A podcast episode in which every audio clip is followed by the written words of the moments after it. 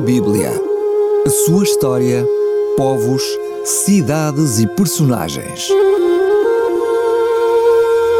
Mundo da Bíblia com Samuel Ayres.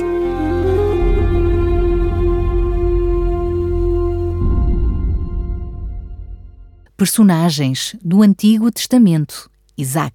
Isaac foi o filho da promessa, nascido de Abraão e de Sara, provavelmente em Barseba, quando o seu pai tinha 100 anos e a sua mãe tinha cerca de 90 anos. O seu nome significa riso, pois quando Deus fez a promessa a Abraão de que este seria pai, ele riu incrédulo. Mais tarde, noutra circunstância, Sara também se riu de forma incrédula quando ouviu a promessa de que seria mãe.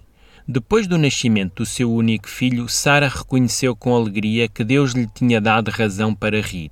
Isaac foi circuncidado ao oitavo dia. Para provar e fortalecer a fé de Abraão, Deus ordenou-lhe que sacrificasse Isaac.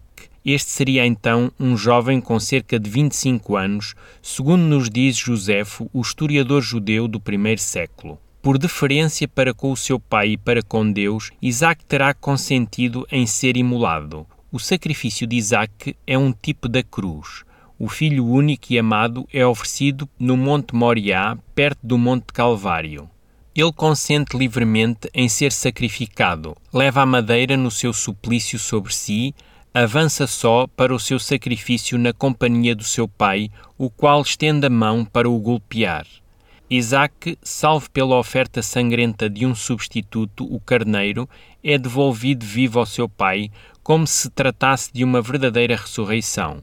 Isaac habitou no sul da terra prometida, perto do poço de Lairol.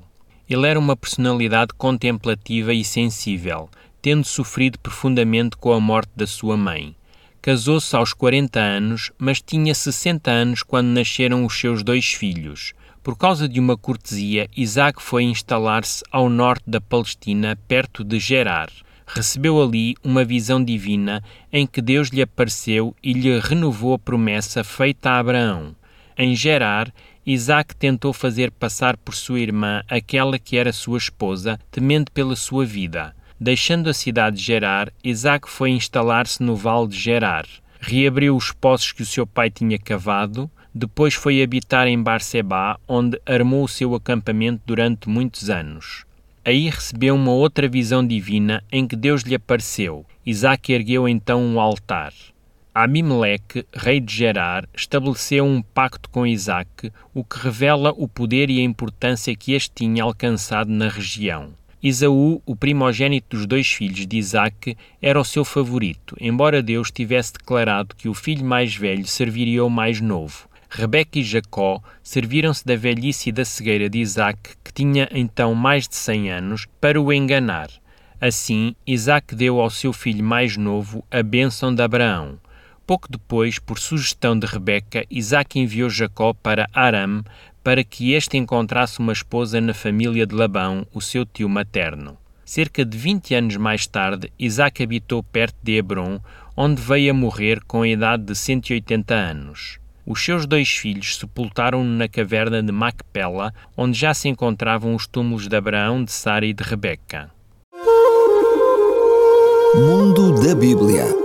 A sua história, povos, cidades e personagens. Mundo da Bíblia com Samuel Ayres.